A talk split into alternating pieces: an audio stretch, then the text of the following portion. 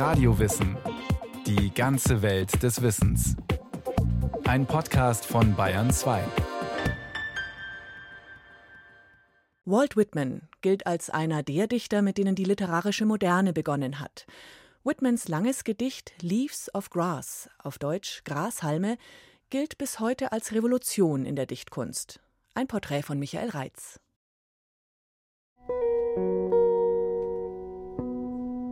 Ich feiere mich selbst und singe mich selbst. Und was ich mir anmaße, sollst du dir anmaßen. Denn jedes Atom, das mir gehört, gehört genauso gut dir. Ich schlendere und lade meine Seele ein. Ich bücke mich, schlendere behaglich und betrachte einen Halm des Sommergrases. Zu den Kennzeichen männlicher Kraft und makelloser Leibesbeschaffenheit, innerlich wie äußerlich, zählen ein klares Auge, ein schimmernder und womöglich gebräunter Teint, aufrechte Haltung, ein federnder Gang, wohlriechender Atem, eine klingende Stimme und wenig oder gar keine Reizbarkeit des Gemüts. Zwei Zitate, wie sie unterschiedlicher wohl kaum sein können. Das erste von poetischer Schönheit und Tiefe, das andere wie aus einem zeitgenössischen Wellness-Ratgeber für Männer.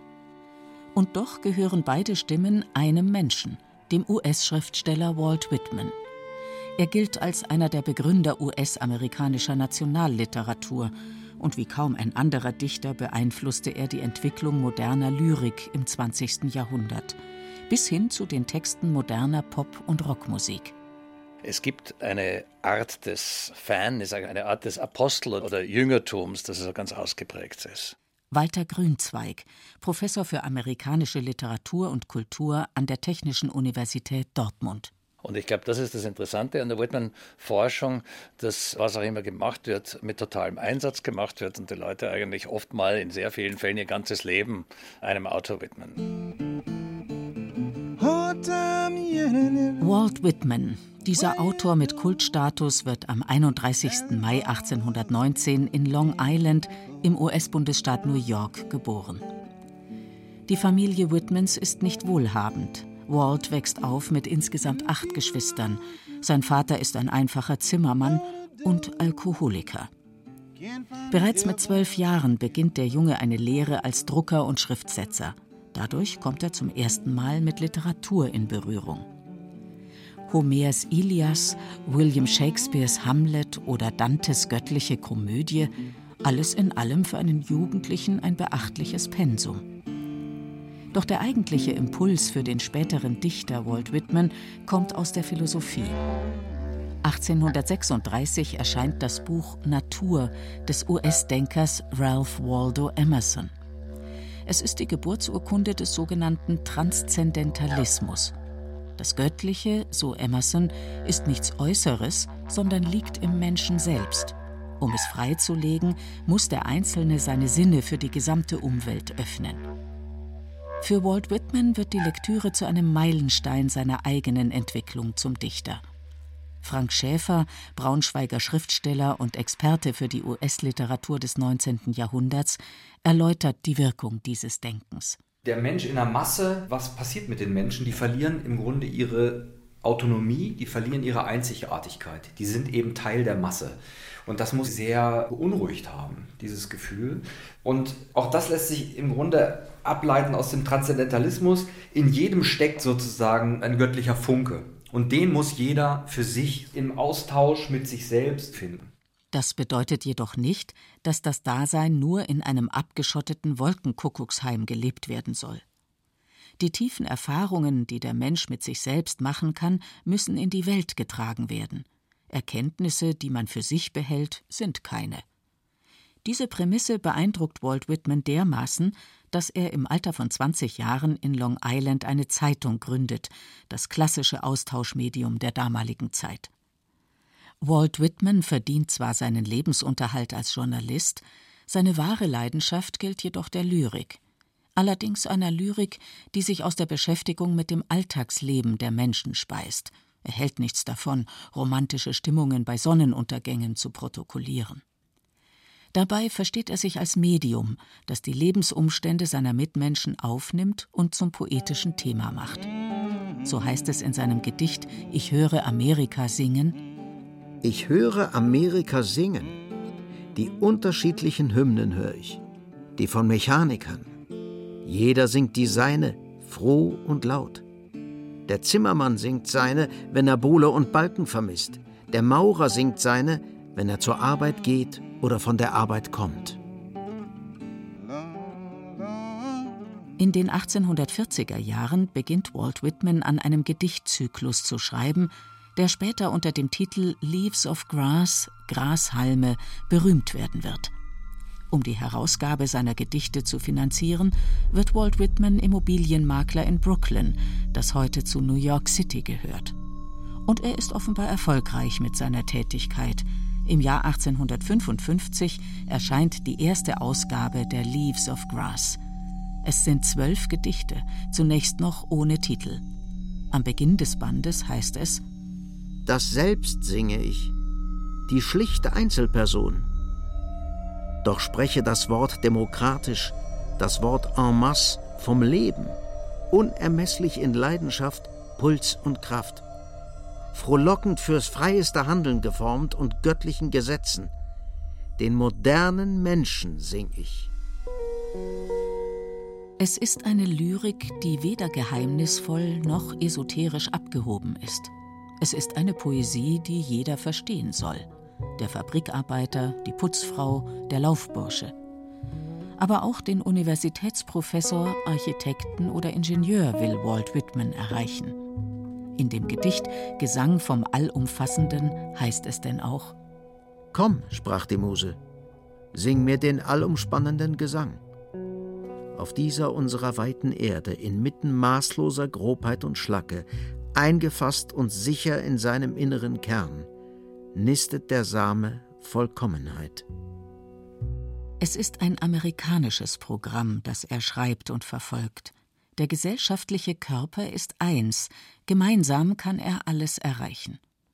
Und es ist eines der ersten Zeugnisse einer großstädtischen Lyrik, so sieht es jedenfalls der Dortmunder Literaturwissenschaftler Walter Grünzweig. Das konnte wahrscheinlich nur in New York entstehen. Das war ja eigentlich die urbane Stadt 1855. New York war einfach die Handelsmetropole, beginnende Industrialisierung, beginnende Vermassung, ein Wort, das bei Whitman häufig vorkommt. Amerika ist selbst ein großes Gedicht, schreibt er gleich auf der ersten Seite des Vorworts. Und er selbst, glaube ich, hat einfach gesagt, ich nehme alles auf, was da passiert. Ich bin es ich bin ein Teil davon und ich äh, identifiziere mich mit allem. Er hat, glaube ich, tatsächlich sich selber gesehen als jemand, der Amerika buchstäblich repräsentiert, mit seinem Körper auch. Walt Whitman tritt seinen Lesern nicht als der allwissende und gelehrte Dichter entgegen, der über geheimnisvolle Antennen verfügt, die ihm den Sinn des Daseins offenbaren. Er vermittelt dem Leser Ich gehöre zu euch, wir sind eins, und er stellt sich seinem Publikum vor. Walt Whitman, ein Kosmos, der Sohn Manhattans, ungestüm, fleischlich, sinnlich, essend, trinkend und zeugend. Kein Gefühlsduseler, keiner, der über Männern und Frauen steht oder abseits von ihnen. Da kommen einfach unglaublich viele Sachen zusammen, die werden dann so ein bisschen gemischt und teilweise bleiben die auch halb verdaut der Berliner Literaturwissenschaftler Maximilian Mengeringhaus. Und daher bekommen wir aber auch natürlich dieses sehr anregende Potpourri. Da gibt es ein bisschen was von allem, und aber auf eine Linie, glaube ich, lässt sich das nicht bringen. Dazu ist diese Dichtung zu antidoktrinär. Aber wichtig wird es gewesen sein. Nicht umsonst ist es quasi einer der Gründungspunkte für die amerikanische Literatur. Literaturgeschichtlich gesehen sind die Grashalme eine kleine Sensation, so Walter Grünzweig. 1855. Das erste Mal eigentlich, dass jemand ohne Reim schreibt, dass Lyrik möglich ist, die nicht metrisch organisiert ist oder zumindest nicht regelmäßig, dass wir Sexualität, Homosexualität, Homoerotik drinnen haben, dass wir die Stadt, die urbanen Momente also in der Lyrik haben. Mit einer Einführung, wo er im Grunde also erklärt, dass er der erste und einzige bis jetzt amerikanische Lyriker ist und äh, ansonsten der Meinung ist, dass er die Interpretation lyrische politische Interpretation Amerikas eigentlich bieten kann. Walt Whitman verlässt die Reimform des Gedichts. Er will damit betonen, dass seine Gedichte sich an Zeitgenossen richten, die normalerweise keine Lyrik lesen. Vor allem aber, so Maximilian Mengeringhaus, ich denke, dass die Entscheidung, nicht Prosa zu schreiben, spezifisch im Fall Whitmans daherkommt, dass er auch zeitlebens sehr angetan war von Predigern. Also von Figuren, die quasi sich eine Orangenkiste umdrehen, auf den Marktplatz stellen und etwas zu verkünden haben. Das heißt auch etwas zu sagen haben. Wie kriegt man die Leute als Prediger? Es muss eine Sprache entwickelt werden, die mitreißt. Nicht in einem demagogischen Sinne, sondern in einem tatsächlich emotional ergreifenden. Und über diese Form dann tatsächlich so etwas wie Erkenntnis oder Einsicht zu vermitteln, scheint mir bei Whitman etwas zu sein, was dessen Effekt er sehr stark einkalkuliert. Er versteht sich als Barde, als Sänger. Gesang ist etwas Gemeinschaftliches. Der Autor sitzt dem Leser nicht als Autorität gegenüber, sondern als Gleicher unter Gleichen. Während der Roman oder die Erzählung eine einsame Form des Schreibens darstellt, in der der Autor mit sich selbst beschäftigt ist, funktioniert der Gesang nur in Gemeinschaft von Menschen. Genau das war Walt Whitmans Motivation, Literatur als Versammlungsort für eine Gemeinde Gleichgesinnter. Damit wird er zu einem Dichter, der der Lyrik neue Wege aufzeigt, so Maximilian Mengeringhaus. Das hat vor allen Dingen dem klassischen Bild von Lyrik widersprochen, was festgepinnt war, eine momentgebundene subjektive Aussprache zu sein und weil der Moment natürlich flüchtig ist, durfte dieses Gedicht quasi auch nie länger als eine Seite sein, weil sich halt irgendwie die Emotionen und der Enthusiasmus angeblich sonst abnutzen würden. So hat es die zeitgenössische Lyriktheorie immer wieder formuliert. Und bei Whitman sieht man tatsächlich ein Textgefüge, was es durchhält, diese elektrische Spannung, worauf einer der Titel von ihm auch anspielt, über mehrere Seiten tatsächlich durchzuhalten. Dieses Großgefüge ist vor allen Dingen, glaube ich, etwas, was erst durch Whitman wirklich eingeführt wird. Das Erstaunliche an den Leaves of Grass, den Grashalmen oder Grasblättern, wie sie in der neuesten Übersetzung von Jürgen Brokan heißen, ist, dass Walt Whitman mit diesem Gedichtzyklus bis zu seinem Tod im Jahr 1892 beschäftigt sein wird. Der Dortmunder Literaturwissenschaftler Walter Grünzweig. Das mag daran liegen, dass sie es updaten wollen irgendwo. Das mag aber auch und das war bei Whitman, glaube ich, sehr wichtig, mit einem organischen Literaturbegriff zu tun haben. Organisch im Sinne, dass Literatur wächst, Literatur entwickelt sich. Leaves of Grass, nicht? Also das ist natürlich das Botanische hier. Und ich glaube, daran hat er wirklich geglaubt. Er hatte das Buch als Teil seines Körpers gesehen, nicht? Knapp 40 Jahre lang fügt Walt Whitman immer wieder neue Poeme hinzu, verändert die Reihenfolge der bereits veröffentlichten und nimmt oftmals Bezug auf tagesaktuelle Themen. Das klingt bisweilen gewollt volksnah. Ich verkünde das Aufkommen natürlicher Menschen. Ich verkünde den Triumph der Gerechtigkeit. Ich verkünde kompromisslose Freiheit und Gleichheit. Ich verkünde die Rechtfertigung von Aufrichtigkeit und Stolz. In Walt Whitmans Gedichten kommt jeder vor, der tapfere Indianerhäuptling, Soldaten, Siedler und sogar Politiker. Er sieht sich als ein Dichter für die Massen, schreibt dabei auch aus einer ganz klaren politischen Haltung und Parteinahme heraus. Maximilian Mengeringhaus sagt dazu da merkt man, dass es nicht darum geht, hier Verse abzumessen, sondern es geht um eine Art Einstellung, dass es tatsächlich um etwas wie Fürsprache für Demokratie geht. Man merkt, dass wenn Whitman seitenlang Berufe nebeneinander stellt und allen dieselbe Wertigkeit gibt, das ist tatsächlich Demokratie in der Sprache was wir heute tatsächlich selber aus diesem Werk noch ziehen können, und das ist nicht unwichtig dieser Tage, ist diese uneingeschränkte Befürwortung der Demokratie.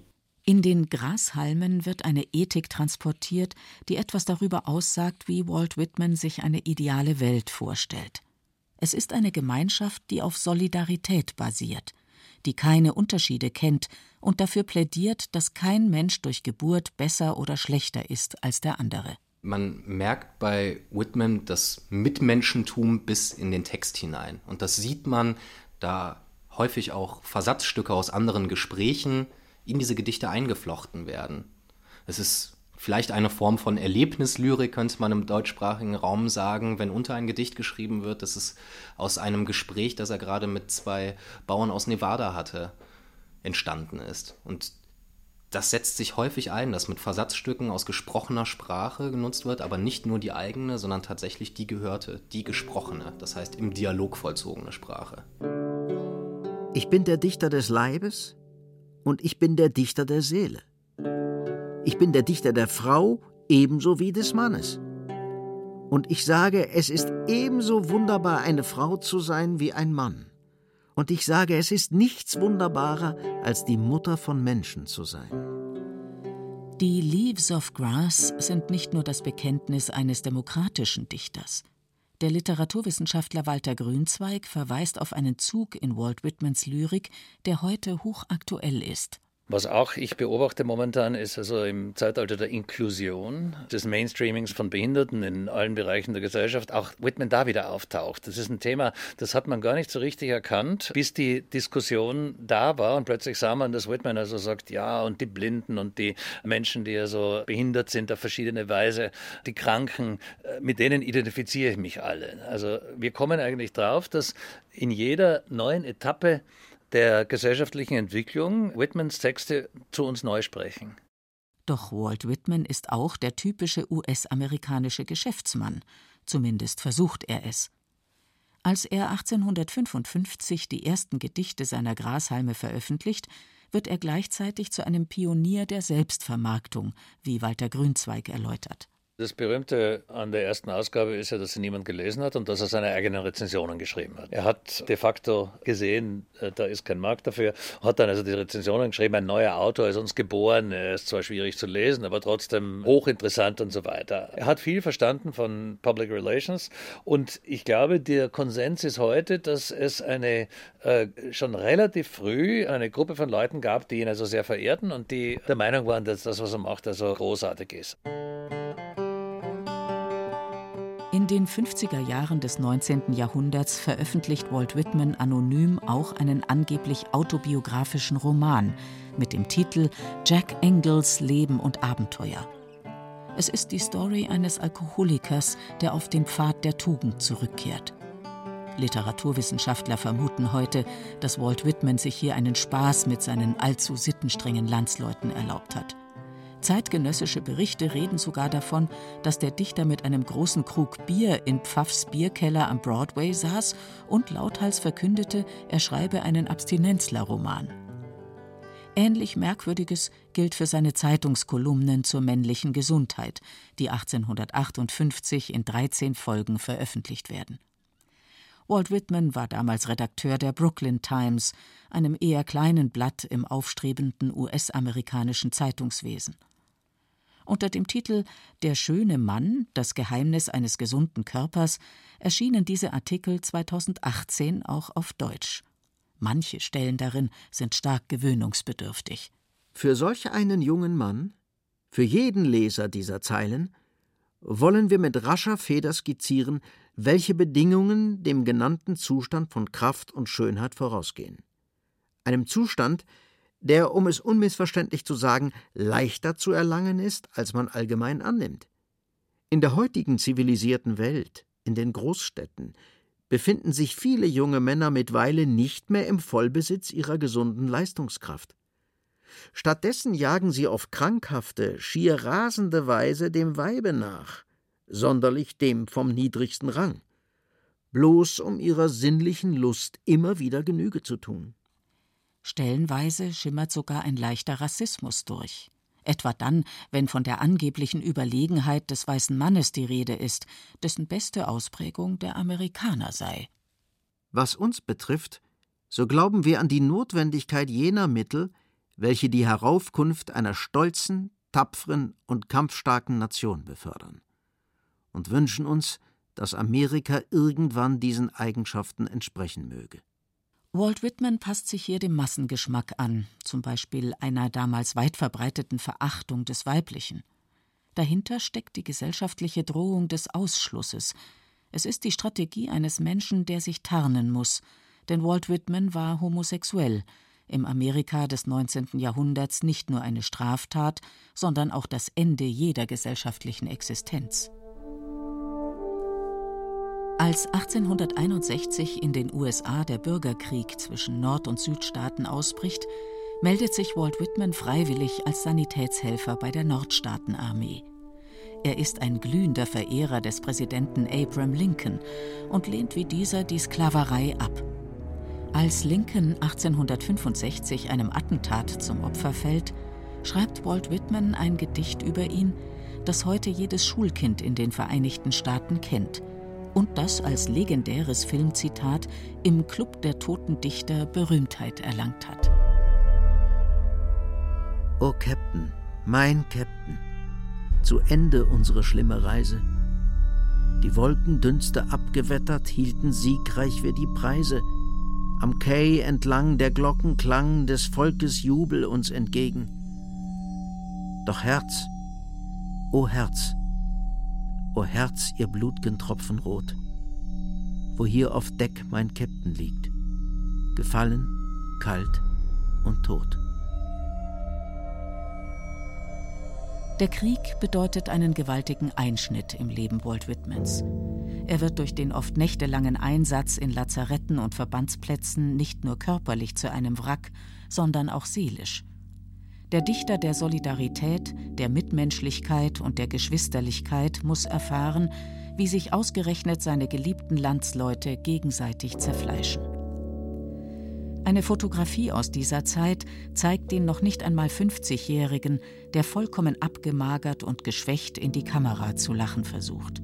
Ein Greis, der einst über eine eisenstarre Gesundheit, grenzenlosen Optimismus und Fortschrittsglauben verfügte.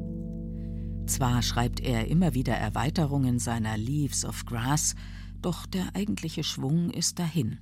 Erst recht, als er mehrere Schlaganfälle erleidet. Dennoch, bei seinem Tod im Jahr 1892 ist Walt Whitman ein hochberühmter Mann, den die US-Amerikaner, gleich welcher politischen Orientierung, bis heute als einen ihrer Nationaldichter verehren.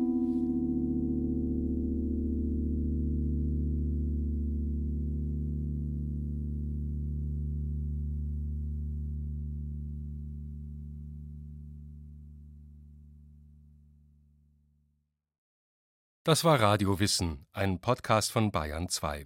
Autor Michael Reitz, Regie Irene Schuck. Es sprachen Beate Himmelstoß und Wolfgang Pregler, Technik Regine Elbers, Redaktion Andrea Breu. Wenn Sie keine Folge mehr verpassen wollen, abonnieren Sie Radio Wissen unter bayern2.de/podcast slash und überall, wo es Podcasts gibt.